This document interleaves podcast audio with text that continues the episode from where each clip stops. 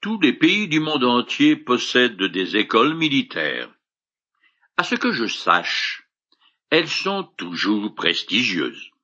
On y apprend évidemment la guerre, et il existe des tactiques à l'infini. Lors de la Première Guerre mondiale, chaque camp faisait bénir ses canons pour s'assurer un avantage sur l'ennemi, ce qui n'a aucun sens. Israël, par contre, pouvait réclamer la bénédiction de l'Éternel sur ses campagnes militaires parce que c'était une vraie théocratie. Je commence à lire le chapitre 20 du Deutéronome. Lorsque vous partirez en guerre contre vos ennemis, et que vous verrez des chevaux, des chars de combat et une armée plus nombreuse que la vôtre, n'en ayez pas peur, car l'Éternel votre Dieu, qui vous a fait sortir d'Égypte, est avec vous. Quand vous serez sur le point d'engager le combat, le prêtre s'avancera et s'adressera aux armées et leur dira, Soldats d'Israël, écoutez, vous êtes aujourd'hui sur le point de combattre vos ennemis. Ne perdez pas courage, n'ayez pas peur, ne tremblez pas, et ne cédez pas à la panique devant vos ennemis. Car l'Éternel votre Dieu marche lui-même avec vous, il combattra pour vous contre vos ennemis, et il vous sauvera.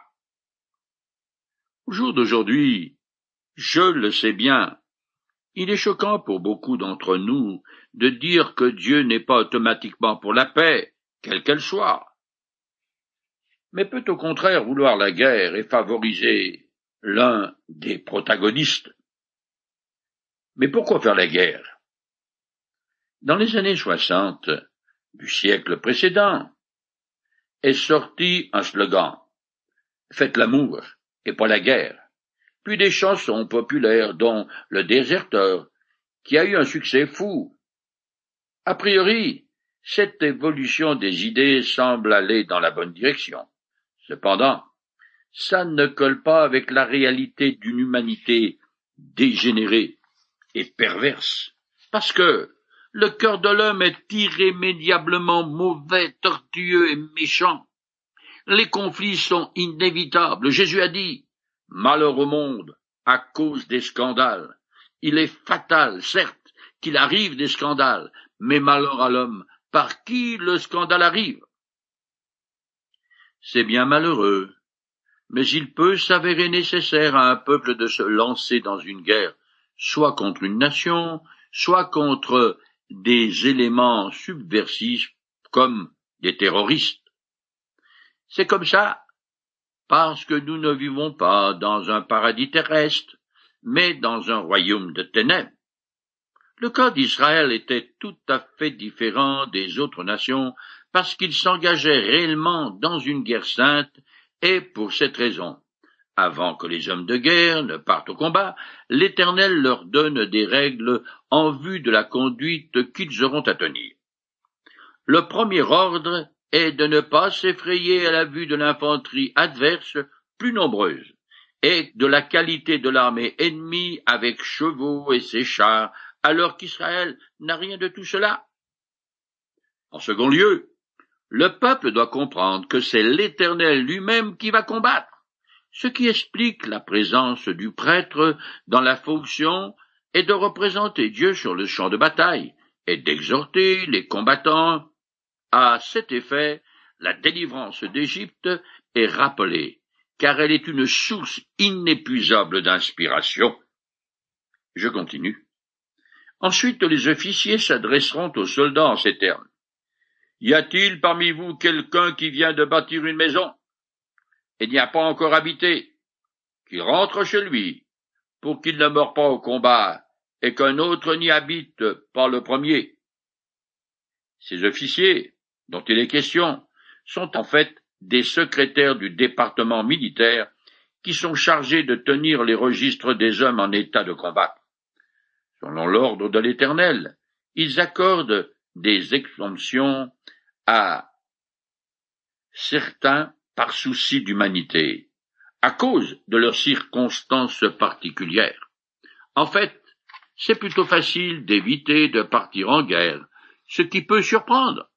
Mais il faut garder à l'esprit que la victoire appartient à l'Éternel, et tant qu'Israël lui obéit, l'issue des combats ne fait aucun doute, car elle est pour ainsi dire décidée d'avance.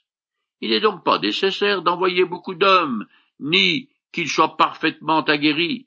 De plus, Dieu ne veut pas que les Israélites meurent au combat avant d'avoir eu le temps de jouir de la vie, de savourer ses bienfaits et de procréer. Car toutes ces bénédictions font partie de l'alliance. Celui qui vient tout juste de finir sa maison, sans y avoir encore aménagé, aura son cœur dans cette future demeure qu'il voudrait occuper, et pas tellement l'esprit à combattre. C'est tout naturel. Alors, qu'il retourne chez lui. Je continue. L'un d'entre vous a-t-il planté une vigne? Et n'en a-t-il pas encore cueilli les premiers fruits? Qu'il rentre chez lui, pour qu'il ne meure pas au combat et qu'un autre ne recueille pas les premiers fruits de sa vigne. Israël étant une société agraire, la majorité des Hébreux travaillent la terre. Ceux qui viennent de planter sans avoir profité du fruit de leur labeur, des produits de leurs champs ou de leurs vignes, sont exemptés de la guerre au même titre que ceux qui ont construit une maison neuve. Or il fallait attendre la cinquième année avant de profiter des fruits d'un arbre. Je continue. Y a-t-il quelqu'un qui se soit fiancé et qui n'ait pas encore épousé sa fiancée, qu'il rentre chez lui, pour qu'il ne meure pas au combat, et qu'un autre n'épouse pas sa fiancée. Voilà peut-être d'où vient le slogan Faites l'amour et pas la guerre. En tout cas, c'est une excellente idée. Toutes ces exceptions ont pour but d'éviter que quelqu'un ne se sente frustré des jouissances de son travail ou de ses projets. L'Éternel a décrété toutes ces mesures parce qu'il désire que ceux qui partent se battre le fassent pour lui et avec enthousiasme comme pour n'importe quoi d'autre d'ailleurs. Ceci m'amène à dire que le livre du Deutéronome est très pratique. Il concerne la vie de tous les jours des Israélites et même de la nôtre. On y trouve en effet des principes de base qui concourent au bonheur des citoyens d'un pays s'ils acceptent de les suivre. Nos politiciens, quelle que soit leur couleur, font des erreurs de jugement monumentales, parce que leur vision de l'homme et du monde est totalement fausse. Ils choisissent d'ignorer les Écritures, mais ils en subissent les conséquences, et nous aussi. Je continue. Puis, les officiers diront encore aux soldats, Quelqu'un parmi vous a-t-il peur et manque-t-il de courage qu'il rentre chez lui pour ne pas démoraliser ses compagnons d'armes Quand les officiers auront fini de parler aux soldats, on désignera les chefs des armées pour commander les troupes.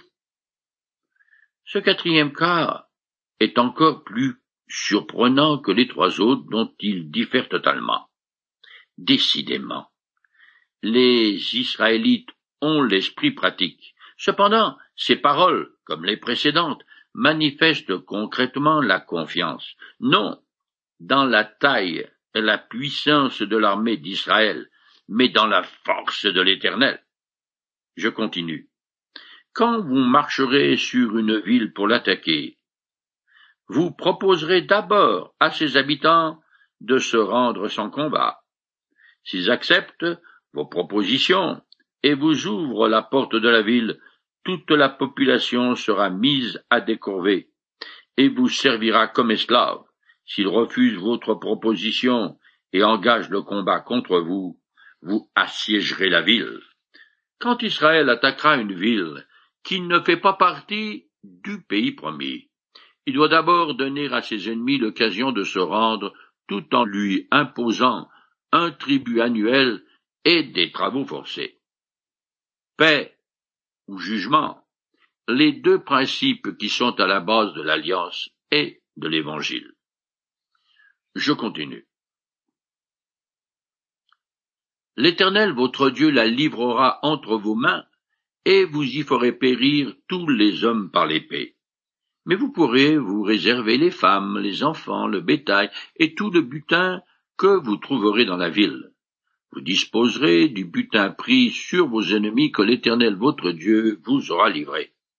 Vous agirez ainsi à l'égard de toutes les villes situées loin de chez vous et qui ne font pas partie du pays où vous allez vous installer. Si la ville résiste, tous les combattants seront mis à mort, mais pas la population civile, ce qui était la norme dans l'Antiquité. Par contre, et par décret divin, les Cananéens doivent être entièrement éliminés pour les raisons suivantes. Afin qu'ils ne vous apprennent pas à imiter les pratiques abominables auxquelles ils se livraient en l'honneur de leur Dieu, et par lesquelles vous pécherez contre l'Éternel votre Dieu. Comme je l'ai déjà dit, ils célébraient des cultes diaboliques particulièrement monstrueux, avec débauche et surtout l'immolation des petits enfants sur leurs idoles chauffées à blanc.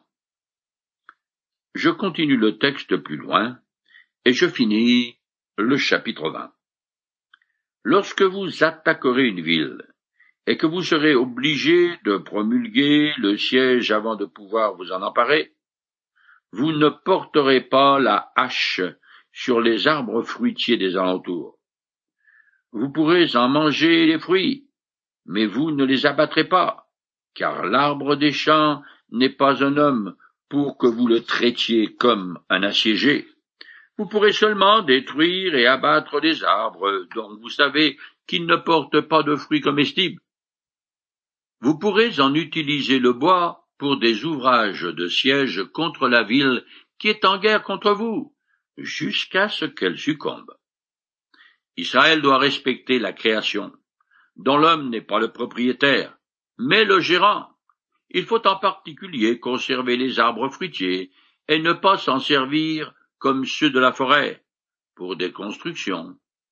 Le non-respect de la nature, dans son ensemble, a plus tard été la cause de la stérilité quasi totale de la Palestine.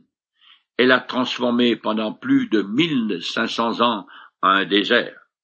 Son reboisement au XXe siècle a changé le régime des pluies et lui a rendu sa fertilité d'antan. Cet interdit est surtout lié au souci de la subsistance future des habitants. Il va sans dire que l'Éternel est tout à fait favorable à l'écologie. Nous arrivons au chapitre 21 qui conclut la section se rapportant au respect de la vie humaine. Je commence à lire. Si l'on trouve dans le pays que l'Éternel votre Dieu vous donne à posséder, un cadavre d'un homme assassiné étendu en pleine campagne sans que l'on connaisse le meurtrier. Vos responsables et vos juges se rendront sur les lieux et mesureront la distance entre la victime et les villes d'alentour pour déterminer la plus proche. Les responsables de cette ville prendront une génisse qui n'aura pas été employée au travail et n'aura jamais porté de joug.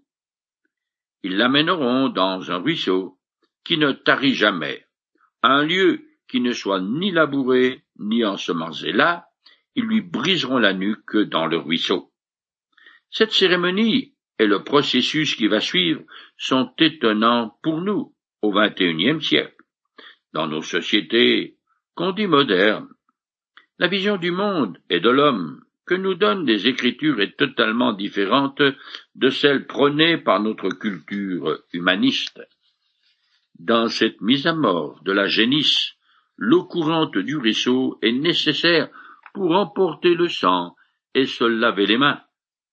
Le lieu doit être sauvage, propre à servir de théâtre pour un rite aussi lugubre. Cette immolation est symbolique et non pas un sacrifice rituel, ce qui explique pourquoi ce sont les responsables du peuple et non les prêtres qui l'accomplissent. De plus, le sang n'est pas présenté à Dieu sur un autel, mais répandu dans le torrent qui l'emporte. Expiation et purification vont de pair. L'animal subit le sort et le supplice que le meurtrier aurait dû subir si on l'avait retrouvé. De toute façon, et selon la loi, aucune réparation possible n'est prévue pour expier un homicide volontaire. La seule expiation légitime et complète de ce crime est la mise à mort du meurtrier. À défaut, c'est la génisse qui est immolée. Je continue. Alors, les prêtres descendants de Lévi s'avanceront, car ce sont eux que l'Éternel votre Dieu a choisis pour être à son service et pour donner la bénédiction en son nom. Leurs décisions trancheront tout litige et tous les cas de coups et blessures. Puis les responsables de la ville en question, désignés comme la plus proche, se laveront les mains au-dessus de la géniche décapitée dans le ruisseau et y déclareront Ce ne sont pas nos mains qui ont répandu ce sang, à nos yeux n'ont été témoins de rien. Ô Éternel, pardonne à ton peuple Israël, que tu as libéré, et ne lui fais pas porter la responsabilité du meurtre d'un innocent. Ainsi ce meurtre sera espié, et vous ôterez la souillure qu'entraîne le meurtre d'un innocent, car vous aurez fait ce que l'Éternel considère comme juste. La ville la plus proche du crime porte une certaine responsabilité de ce drame parce qu'ils n'ont pas été capables d'assurer la protection des voyageurs. Par cet acte symbolique, de se laver les mains sur le cadavre de la génisse, ces représentants déclarent être innocents du meurtre ainsi que de toute complicité avec le coupable. De plus, ils doivent demander à Dieu son pardon. Quant aux prêtres, leur présence ne sert qu'à constater l'innocence des habitants de la ville et l'accomplissement de la cérémonie rituelle. L'expiation d'un homicide qui a pris la vie d'un innocent est nécessaire afin que justice soit faite et qu'ainsi le pays et le peuple qui habite soient purifiés de la souillure entraînée par ce meurtre. L'homme ayant été créé à l'image de Dieu, n'importe quelle agression contre mon prochain, qu'elle soit verbale, mentale, physique ou autre, est une attaque contre le Créateur. Je continue. Lorsque vous partirez en guerre contre vos ennemis, et que l'Éternel votre Dieu les livrera en votre pouvoir, il se peut que parmi les prisonniers que tu feras, tu remarqueras une belle captive, et tu en tombes amoureux et que tu l'épouses. Alors, tu l'emmèneras chez toi, dans ta maison. Là, elle se rasera la tête et se coupera les ongles. Elle enlèvera le vêtement qu'elle portait comme prisonnière, et elle demeurera dans ta maison. Pendant un mois, elle pleurera son père et sa mère. Après cela seulement, tu t'uniras à elle. Tu seras son mari, elle sera ta femme. Si plus tard, elle cesse de te plaire, tu la laisseras partir où elle voudra. Tu ne pourras ni la vendre, ni en faire ton esclave après qu'elle aura été ta femme. Ce passage étonnant souligne une fois encore le respect de la personne humaine, et de la femme en particulier, ce qui n'existait pas chez les autres peuples. Cette femme a perdu tous ses points de repère, car son monde a disparu. Le triple acte de dépouillement extérieur sert à adoucir la rupture brutale de la captive avec son passé. Ces lui donnent le temps de porter convenablement le deuil de son ancienne vie, de sa famille, de son père et sa mère, de son peuple, et de la préparer mentalement à s'intégrer à sa nouvelle patrie et à vivre avec son nouveau mari. Le texte continue avec des ordonnances visant à atténuer les conséquences néfastes de la polygamie. Celle-ci est constatée dans les Écritures sans être ni recommandée ni interdite. La loi protégeait la femme qui était la moins aimée, ainsi que ses enfants, contre les caprices d'un mari partial. Je continue plus loin. Si un homme a un fils révolté et rebelle, qui n'obéit ni à son père, ni à sa mère, et reste insensible aux corrections qu'il lui inflige, ses parents se saisiront de lui, et l'amèneront devant les responsables de la ville à la porte de leur cité.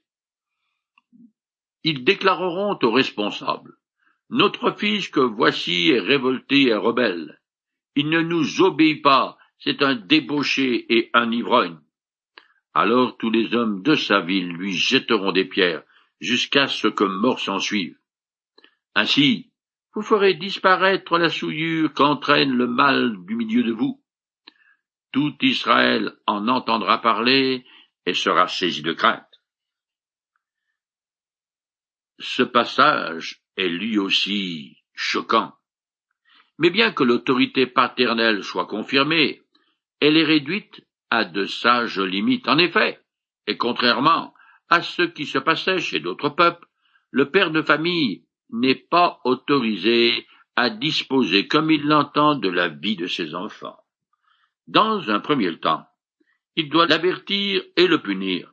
Cependant, si rien n'y fait, alors l'enfant rebelle est publiquement accusé par les parents et traduit en correctionnel afin que justice soit faite, non par le père, mais par tous les hommes de la ville.